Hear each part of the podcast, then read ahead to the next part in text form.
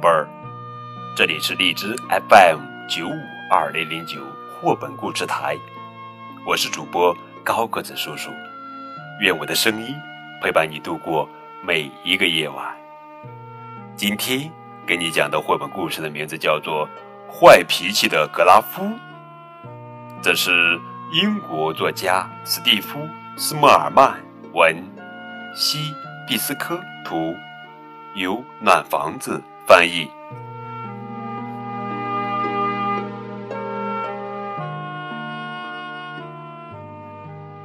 格拉夫是一只郁郁寡欢、脾气粗暴的大棕熊。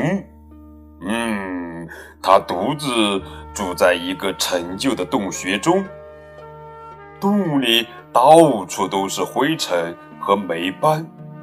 嗯从来没有朋友看望过他。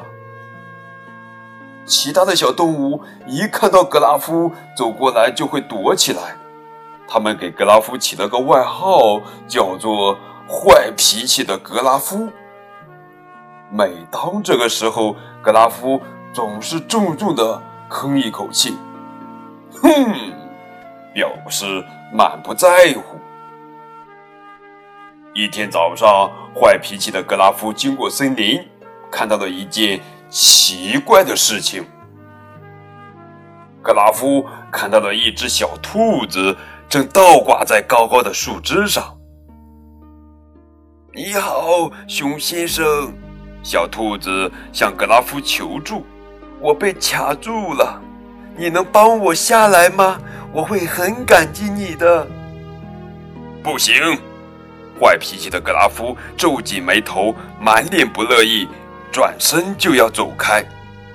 别走，熊先生，求求你了，帮帮我吧！小兔子哀求道。坏脾气的格拉夫竟然真的走回去了，这让他自己都万分吃惊。他把小兔子从树上抱了下来。非常感谢你，熊先生。得救的小兔子对格拉夫充满感激。我看到一颗星星落在树上，想要帮帮他，结果自己却被卡住了。多亏你来救我，这个给你。他微笑着说：“哇！”小兔子小心地把那颗星星放在格拉夫毛茸茸的大手上，然后蹦蹦跳跳地回家了。坏脾气的格拉夫觉得这颗星星看起来很像树叶，不过还是把它带回家，放在了壁炉台上。黄灿灿的小星星漂亮极了，它让格拉夫意识到自己的家实在是太脏了。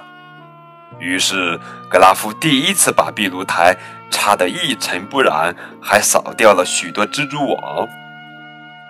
这天。格拉夫来到河边钓鱼，看到小兔子湿漉漉地趴在一段木头上，手里拿着一个尖角的橙色东西。小兔子说：“你好，熊先生，你能帮我回到岸上吗？我会很感激你的。”不行，哼！坏脾气的格拉夫哼了一声，不过他还是伸出援手，把小兔子安全地放到了岸上。非常感谢熊先生，小兔子说：“一颗星星掉到河里了，我必须得救它，结果自己又被困住了。谢谢你的帮助，你真善良啊！你能帮我照看这颗星星吗？”坏脾气的格拉夫听了，转过身，大踏步地走了。他觉得有点不太适应，还从来没有人夸过他善良呢。小兔子跟在他身后大喊：“熊先生，我自己一个人没办法照看他。”“好吧，好吧，把它交给我吧。”坏脾气的格拉夫一把夺过那颗星星，砰的一声关上了门。坏脾气的格拉夫把那颗星星摆在第一颗星星的旁边，它们是那么纯洁无瑕，光彩照人。这也再次让格拉夫意识到自己的家。很乱，很脏。于是格拉夫又把地板打扫得干干净净。现在洞穴里变得干净整洁，只是显得空荡荡的。格拉夫突然感到一阵空虚，他开始觉得悲伤、伤心难过。之后，他又陷入深深的不安。正当格拉夫陷入不安的时候，传来了一阵敲门声，咚。他喊道：“谁呀？”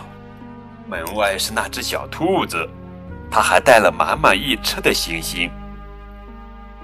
你好，熊先生。小兔子看起来很疲倦。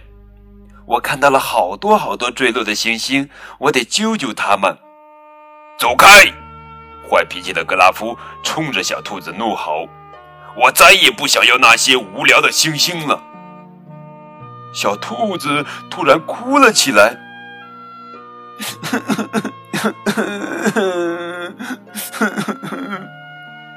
呀，这让只顾着发脾气的格拉夫有些措手不及。坏脾气的格拉夫完全不知所措，他想让小兔子别再哭了，可是却不知道该怎么办才好。格拉夫试着做各种可爱的鬼脸，可是根本没有用。他又改跳滑稽舞蹈，可小兔子依然哭个不停。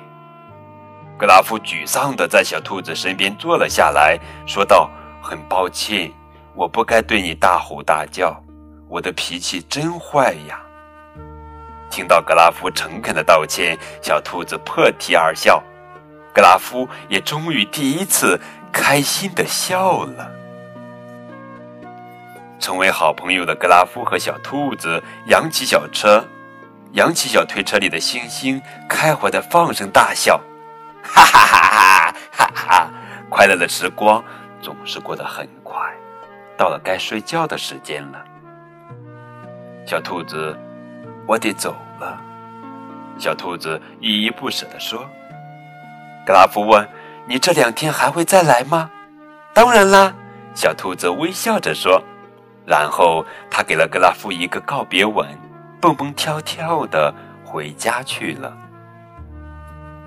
这时候，格拉夫也打了一个大大的哈欠，舒舒服服的躺在铺满星星的床上。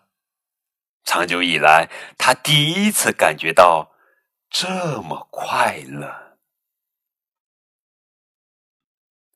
好了，宝贝儿，这就是今天的绘本故事《坏脾气的格拉夫》。更多互动可以添加高个子叔叔的微信。再见。